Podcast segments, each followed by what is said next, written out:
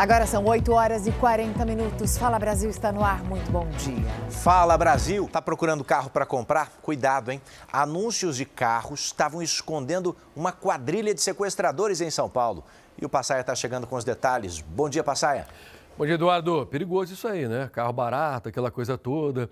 Aí veja bem, a pessoa que vai para comprar um carro é porque ela tem dinheiro na conta. Por mais que hoje você não vá com o dinheiro em espécie, mas você tem o dinheiro para transferir. E o que os bandidos, esses que estão chegando aqui agora na delegacia, o que eles queriam é exatamente isso: pessoas com grana. Quando chegavam para comprar um carro, eram levadas para um cativeiro e obrigadas a transferir tudo. Só que não tinha carro nenhum. Isso é golpe. Põe no ar. Sete pessoas, sendo um menor de idade, saindo da viatura da polícia. Todos são integrantes de uma quadrilha que manteve dois homens reféns em um cativeiro durante quatro horas. Eles foram atraídos por um anúncio de venda de carro numa rede social. Quando chegaram ao local combinado com o suposto vendedor, foram surpreendidos pela mudança de endereço. No local novo, foram rendidos por sequestradores armados. Aí de repente chegam os quatro indivíduos e levou para o cativeiro. Nós fomos agredidos, fomos colhada na cabeça, nas costas. Ameaçadas, as vítimas foram obrigadas a fazer várias transferências bancárias. O prejuízo ultrapassou os 180 mil reais. Eles próprios fizeram as transferências. É. Pegaram os celulares, né? Mandava a gente desbloquear, é, abriram contas, fizeram reconhecimento facial, hum. né? Tudo eles que fizeram. A prisão aconteceu depois que os homens foram liberados pelos criminosos. Eles conseguiram ligar para a polícia. As vítimas foram socorridas e passaram características dos sequestradores. Os policiais começaram as buscas e encontraram um carro suspeito com parte da quadrilha. Os mesmos confessaram de pronto que haviam acabado de participar de um sequestro e estavam fazendo pix e saque da vítima. As quatro pessoas foram presas e indicaram onde estavam as outras três envolvidas. Elas seriam responsáveis por receber o dinheiro na conta, os famosos laranjas. Com os dados, a polícia conseguiu fazer a prisão de mais três receptadores. Para quem foi vítima, o desejo era que tudo acabasse logo. Terminar logo e ir embora para casa. É complicado o negócio. É o que você pensa, né? Embora para casa e os valores a gente corre atrás agora, né? Tentativa de assalto agora que termina com troca de tiros. Estou em São Paulo. Estou com o Marcos Leandro. Vamos lá, Passaia. Os criminosos estavam disfarçados de entregadores. Tentaram render cinco pessoas da mesma família. Veja só a mobilização policial, né, Passaia? Depois dessa tentativa foi onde de assalto. Foi na Zona Oeste. Foi na Zona Oeste. Algum bandido preso? Uh, ninguém foi preso, mas um. Um, sim, vai ser. Vai ser uh, um foi reconhecido? Reconhecido. Um preso, ser, então? Um preso, um morreu e três foragidos.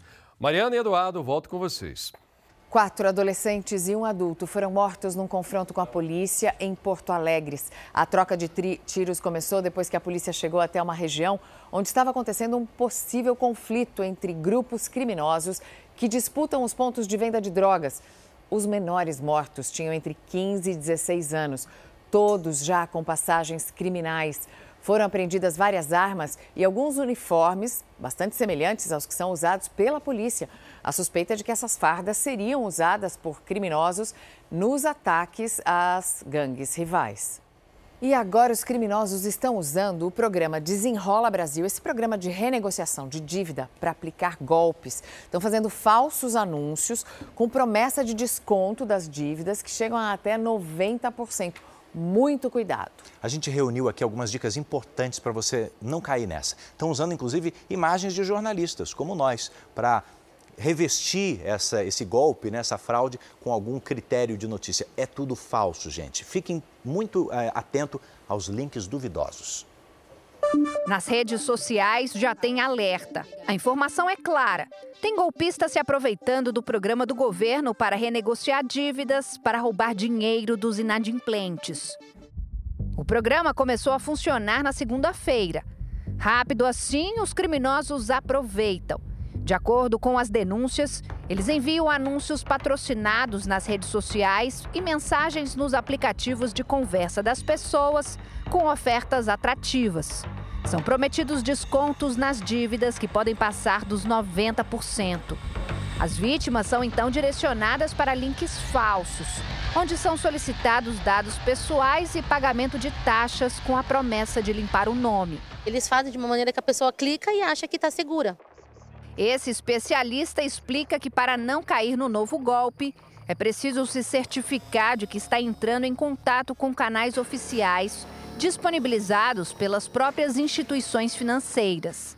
Sempre desconfiar de incentivos que parecem ser é, excessivamente é, vantajosos. Né? Então, sempre suspeitar um pouco, inclusive, da origem né, desses incentivos, se é um canal oficial, nesse caso aqui, se é um canal oficial do governo. Não está fácil para os brasileiros. Todos os dias, os criminosos encontram formas diferentes para extorquir dinheiro da gente. E a principal ferramenta usada para isso, sem dúvidas, é esse aparelho aqui, o celular. Uma pesquisa revelou que no ano passado, no Brasil, os prejuízos causados por golpes virtuais passaram dos 500 milhões de reais. Dá para acreditar? É muito dinheiro mesmo. É, é, complicado. Tem que ficar atento. 74% das vítimas de golpes virtuais em 2022 são homens.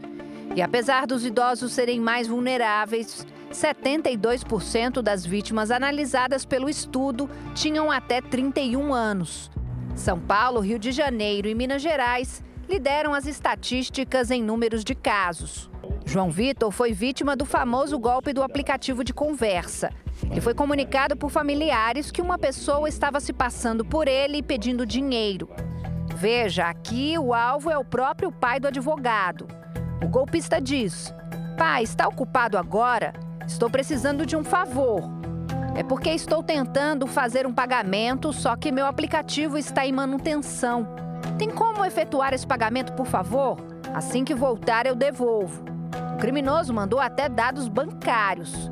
João Vitor e os familiares, por sorte, não tiveram prejuízos financeiros. E o advogado ainda vai ser indenizado. Mas e você? Faz o que para se proteger dos golpes que estão aí na praça? Geralmente não clico em links que eu não conheço, eu não respondo mensagens de números desconhecidos, eu não clico em nada que seja desconhecido para mim. Um tiroteio aconteceu na cidade de Auckland, na Nova Zelândia, algumas horas antes da abertura da Copa do Mundo de Futebol Feminino. Duas pessoas morreram. Auckland é uma das sedes da Copa do Mundo que começou hoje. Segundo a imprensa, um homem armado invadiu um prédio, fez vários disparos. Além das duas vítimas fatais, pelo menos outras seis pessoas ficaram feridas. Já o suspeito foi morto pelos agentes policiais minutos depois do crime. E mesmo depois desse trágico episódio, a cerimônia de abertura aconteceu normalmente e contou com a presença de 42 mil pessoas. A Petrobras anunciou que a partir de 1 de agosto, o gás natural vendido às distribuidoras vai ficar mais barato em 7,1%. Essa redução vale para o gás encanado, desse que é usado nas residências, indústria, comércio e também para o GNV, o gás que é usado nos carros, mas não se aplica ao GLP, o gás de cozinha, o engarrafado dos botijões. De acordo com a Petrobras, com essa redução, o gás natural vai acumular uma queda de 25% no ano. Olha, 2023 ainda está longe do fim, mas já começam a surgir projeções de como pode ser o seu salário. O salário mínimo no Brasil para o ano que vem. Ah, tanto o mínimo quanto a aposentadoria podem ser reajustados em 4,4%. São as primeiras projeções, esse número ainda pode mudar. Vanessa Lima explica para a gente por quê. Bom dia, Vanessa. Bom dia, Edu. Bom dia, Mariana. Essa projeção está em um relatório divulgado pela Secretaria de Política Econômica do Ministério da Economia. E, de acordo com o estudo, o salário mínimo passaria dos atuais R$ 1.320 para 1.378 reais, um aumento de 58 reais. Neste valor, ainda não está incluído o aumento real, ou seja, acima da inflação, que deverá ser definido até o fim do ano.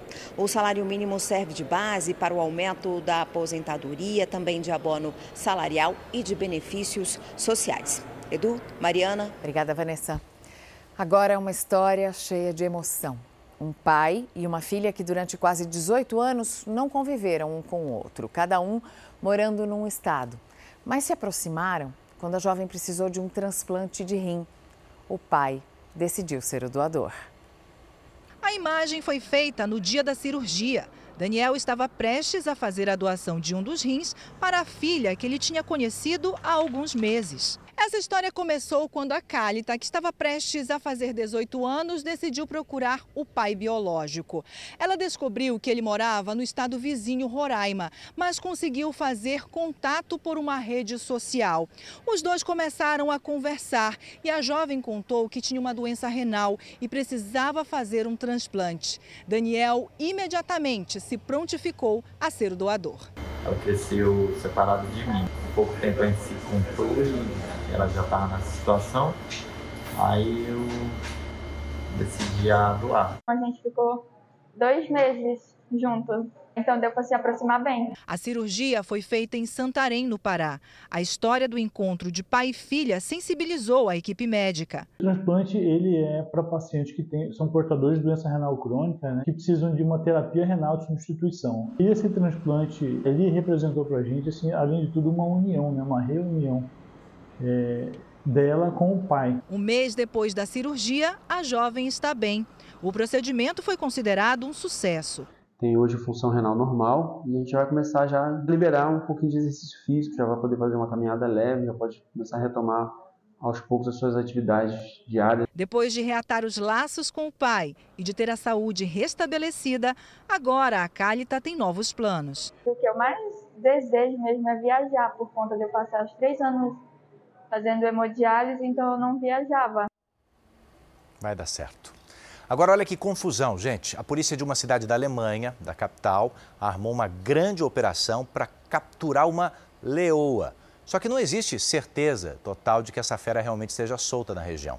Dezenas de policiais, até mesmo helicópteros, vasculham as redondezas da capital Berlim para encontrar a tal felina. A caçada começou não em aplicativos de mensagem, não é notícia de internet, mas moradores dizem ter visto pessoalmente um animal correndo atrás de um javali no meio de uma rua residencial. O problema é o seguinte: os zoológicos, os circos das redondezas já foram contactados e nenhum deles disse ter dado falta de uma leoa. Tudo pode ser ainda assim, então, um trote. Mas por via das dúvidas, os agentes emitiram um alerta para animal perigoso, pedindo para que as pessoas evitem sair de casa. O governo autorizou o INSS a pagar um bônus aos seus funcionários para agilizar a concessão de benefícios. Quase 2 milhões de pedidos ainda estão sem resposta.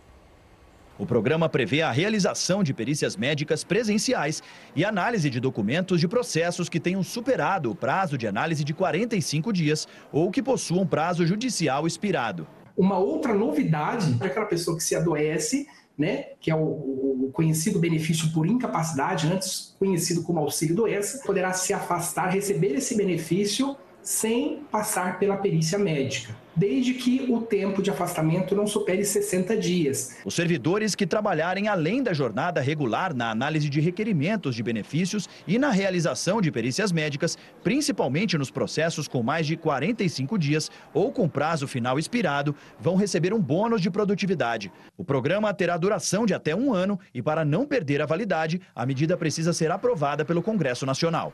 O governo espera que até o final do ano seja reduzido para 45 dias o prazo de análise de pedidos de benefícios previdenciários, prazo máximo previsto por lei. A fila para benefícios do INSS atingiu em julho quase 1 milhão e 800 mil requerimentos em análise. Desse total, mais de dois terços são de análise administrativa. Atualmente, 64% das pessoas que estão na fila esperam mais de 45 dias para o atendimento. Com essa medida provisória vai ajudar muito o cidadão brasileiro que aguarda, são quase 2 milhões de pessoas aguardando o benefício ser concedido pela Previdência Social. E isso é muito importante para todos os brasileiros que estão em estado de calamidade, necessitam de um benefício. Um grupo de deputados e senadores da oposição apresentou um pedido para que o ministro do Supremo Tribunal Federal, Luiz Barroso, seja afastado do cargo. O pedido tem a assinatura de 17 deputados e de 17 senadores e de 70 deputados até agora. Ele foi encaminhado ao Senado, responsável por julgar processos de ministros do Supremo, da Suprema Corte crimes de responsabilidade. O grupo de parlamentares reclama do comportamento de Barroso durante um congresso da União Nacional dos Estudantes na semana passada.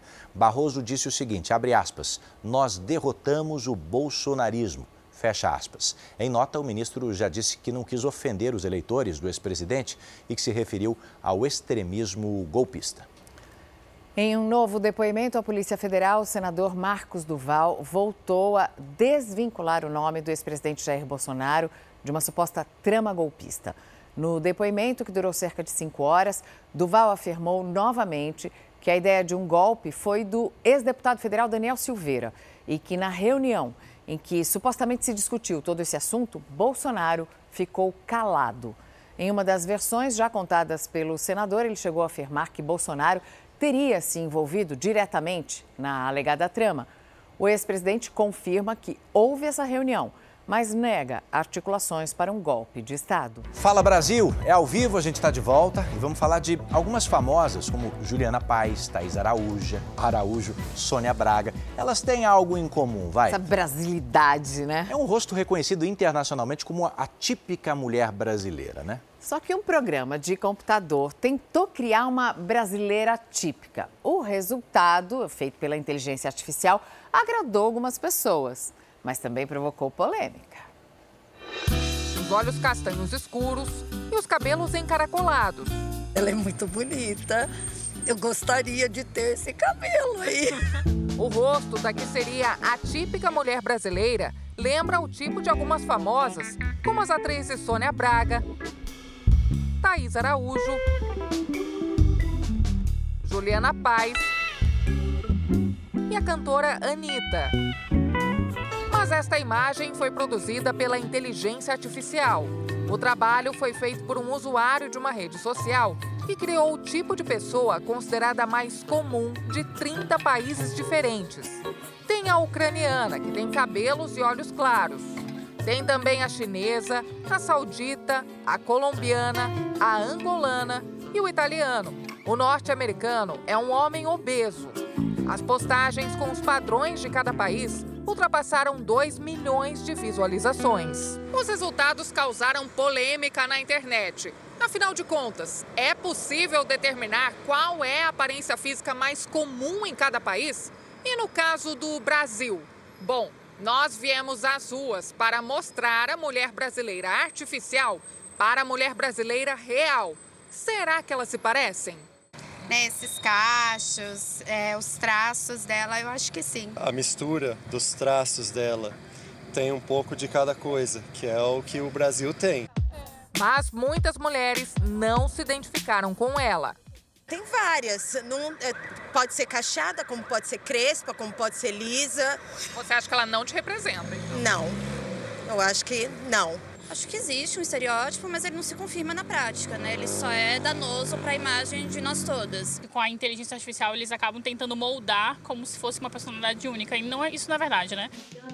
Essa historiadora diz que não dá para reduzir a brasileira a apenas uma imagem. O Brasil é um país continental com regiões completamente diversas, colonização diversas. Então, essas regiões todas produziram tipos humanos muito diversos que têm em comum é, algo que é absolutamente fundamental, que é a nossa mestiçagem.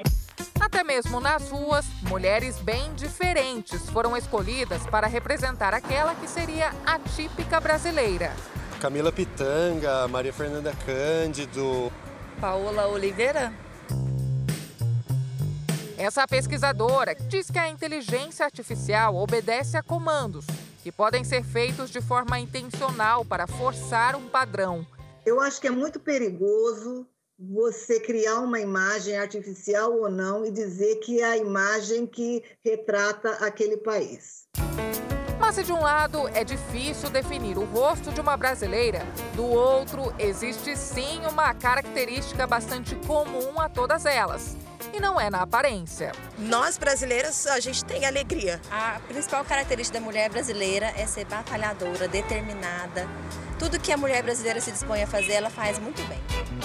É hoje, hein? 15 para as 11 da noite. É a final do reality da Record TV A Grande Conquista. É ao vivo. Das 80 pessoas que toparam o desafio, apenas quatro chegaram até aqui. Agora é decisão e essa decisão, como sempre, está nas suas mãos. Entre no r7.com e dê o seu voto. Não perca. Hoje, 15 para as 11 da noite. A Grande Conquista um motorista de aplicativo. Estava se passando por produtor de TV, só para aplicar golpes. Passaia está de volta com mais essa. Passaia, como é que foi, hein? O Eduardo, ele falava que era produtor de um apresentador de TV. Mas não era você não, viu, Eduardo? É, não vamos falar o nome desse apresentador, porque ele não tem nada a ver com essa história. Pura mentira desse rapaz que está aqui no paredão. Ele falava: oh, vem cá, eu vim aqui porque eu sou de um programa de televisão, o apresentador vai dar uma grana muito grande para quem tiver um petisco legal. Então, eu quero provar os petiscos aqui do seu bar. Eu vou te apresentar, porque o teu bar, ó, eu tenho um projeto para você. É, deu ruim. Vamos ver? As donas do bar suspeitaram que estavam sendo vítimas de um golpe por causa de uma comanda de 191 reais, que o falso produtor de TV disse que o canal de televisão pagaria. Os dias passaram e nada do Pix ser feito. O consumo fiado foi autorizado porque o falso produtor já havia ganhado a confiança das proprietárias. Para as donas, o motorista de aplicativo contou que o bar delas havia sido escolhido para participar de um reality show de bares com aparência retrô. O prêmio ao vencedor seria de um milhão de reais. Ia participar de mais bares, o melhor ganharia. Que a história melhor ganharia e ele disse que já tinha ganho. Desconfiada, principalmente porque o golpista não mostrava nenhum crachá da empresa, a cunhada da dona do bar ligou para a emissora onde o homem dizia trabalhar. Falou que era mentira, que isso era falso, que era para me ligar na polícia. Liguei na delegacia e nós três viemos aqui hoje, falamos com o delegado. O delegado pediu para a gente pegar e armar uma armação. A armadilha então foi feita. As donas do bar convidaram o falso produtor de TV para uma confraternização no bar. Quando ele chegou, a polícia apareceu. O homem, que se apresentou como Marcelo, foi trazido para a delegacia, mas ele vai responder pelo crime de estelionato em liberdade. Eu errei, perfeitamente. Eu me apresentei como uma pessoa que eu não sou, eu tenho esse problema de, de, de me querer, não sei se aparecer a palavra correta, mas não nada de, de, de, de intenção, quis só ser uma pessoa conhecida, vamos dizer assim, mas não aplicando, querendo aplicar nenhum tipo de golpe, nada disso. Agora, a polícia procura um segundo suspeito, que seria parceiro do falso produtor na aplicação do golpe. Ele sabe onde eu moro, ele sabe até a minha manicure, onde eu vou, qual é o condomínio que eu frequento, onde eu faço caminhada. Isso me preocupou bastante e eu tenho medo de. Fiquei com medo do sequestro relâmpago, porque ele focou muito em mim. Estou morrendo de medo porque ele sabe onde eu moro. É, parece um homem inteligente, mas cara de pau. Quando ele fala, oh, eu errei, eu gosto de me achar, entre aspas, foi o que ele disse, mas já não cometi golpe, porque ele sabe que golpe dá cadeia e você ficar contando vantagem não é crime. Entretanto, faltou você falar que você comeu e não pagou. Isso é golpe, né, rapaz? Quer aparecer com o dinheiro dos outros, com a fama dos outros? A Embraer anunciou a primeira fábrica para a produção de carros voadores aqui no Brasil e será na cidade de Taubaté, interior de São Paulo, que tem fácil acesso por várias rodovias e tem a proximidade também com a linha ferroviária. Essa fábrica inicialmente vai funcionar no mesmo espaço de uma unidade já existente da Embraer que produz aviões. Em seguida, essa fábrica vai passar por uma ampliação.